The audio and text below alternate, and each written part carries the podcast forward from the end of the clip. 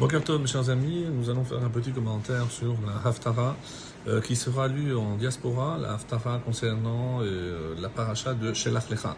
Alors le lien est plus qu'évident puisque nous verrons comment euh, Yehoshua, euh, Josué, va faire un petit peu comme son maître Moshe, mais cette fois-ci en prenant quelques précautions, et il enverra pour prospecter la terre d'Israël en vue de sa conquête deux seuls personnages. Alors le texte de Josué, il faut savoir qu'il n'y a que deux parachiotes dans tout le Chumash qui sont tirés du livre de Josué. Une c'est Acharem Mot Moshe, c'est la Haftara qui est lue à la paracha de Bezot Abracha, c'est le début donc du livre de Josué, et ce qui va être lu, c'est vraiment la, suite, lorsque on arrive euh, à Gilgal, avant d'arriver à Gilgal, donc avant d'arriver euh, pour euh, essayer de voir comment pouvoir conquérir la ville de Jéricho. Donc c'est la suite de ce, de ce même texte de Josué. Ce sont les deux seuls textes qui sont tirés de ce livre. Alors juste avant de nous attarder sur un petit point de la Haftara, j'aimerais rappeler, puisque c'est vrai qu'on ne le fait pas souvent, quelques, on va dire, repères chronologiques et historiques. Alors nous sommes donc après la mort de Moshe en 2488, donc on est déjà en 2489 et l'année, le mois on le connaît, c'est le mois de Nissan, nous sommes le 5 Nissan. Le 5 Nissan, Josué qui a alors 82 ans, il va mourir à l'âge de 110 ans, 82 ans et donc il envoie deux espions et on sait même quel jour c'était euh, ce 5 Nissan, c'était un jeudi. Donc ensuite les espions restent deux jours sur place, ils reviennent après euh, ces trois jours, donc on revient le 8 Nissan et le 10 Nissan, exactement, c'est là où le peuple juif va traverser le Jourdain et on va dresser le campement à Gilgal, là où sera mis le tabernacle. Et donc c'est un mardi, le 11 Nissan, Yehoshua fait circoncire tous les hommes et le 16, c'est la première offrande de l'Homère. Donc, en quelque sorte, c'est la première fois qu'on va consommer le produit du pays pour la première fois. Et quand est-ce que va avoir finalement lieu la, le siège de, de Jéricho? C'est un dimanche, le 22 Nissan. Et sept jours, donc c'est le 28 Nissan, que la muraille euh, de Jéricho tombera. Voilà, ça c'est pour les repères historiques, c'est important. Donc, euh, quand est-ce qu'on est, on a traversé le Jourdain? C'était le 10 Nissan, le jour où on est rentré en Israël. Donc, c'était un, un 10 Nissan quand on le sache, c'est important.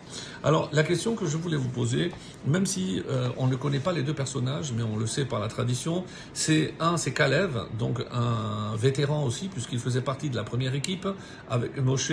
Le deuxième, c'est euh, Pinchas. Pinchas, un grand prêtre, celui qui, euh, justement, va agir pour défendre avec zèle l'honneur de Dieu. Et ils arrivent à Jéricho et ils sont hébergés euh, dans la maison d'une femme qui habite apparemment euh, très près de la muraille, mais c'est une femme de mauvaise vie.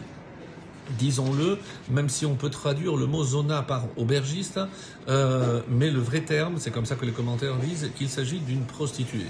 La vraie question, c'est comment, si Hachem aurait évidemment pu faire autrement, est-ce que c'est juste stratégique parce que, comme il y a beaucoup de passages chez une personne euh, pareille, alors c'est pour ne pas attirer l'attention, mais on est quand même étonné un petit peu de l'indélicatesse, donc de, de, de, de, cette manière un peu indélicate de commencer la conquête de la terre Israël par, encore une fois, un un, choix qui nous laisse un petit peu euh, quoi.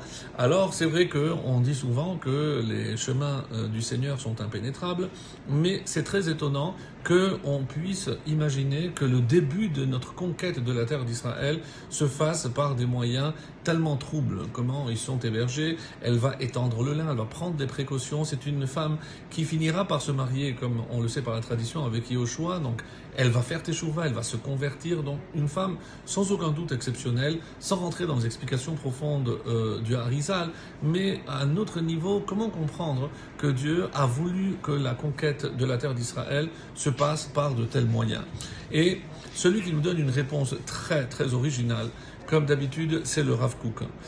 comme si quelque part on allait être étonné que le retour à la terre d'Israël, la conquête de la terre d'Israël ne se fasse pas dans la pureté. Et il y a un verbe de un verset pardon de, de Iov.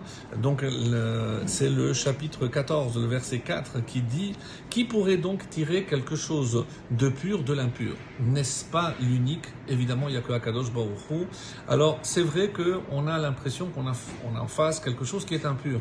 Mais qui est-ce qui va sortir? La chute de euh, la ville de Jéricho et la conquête de la terre d'Israël. Donc le Rav Kook euh, faisait cette réflexion.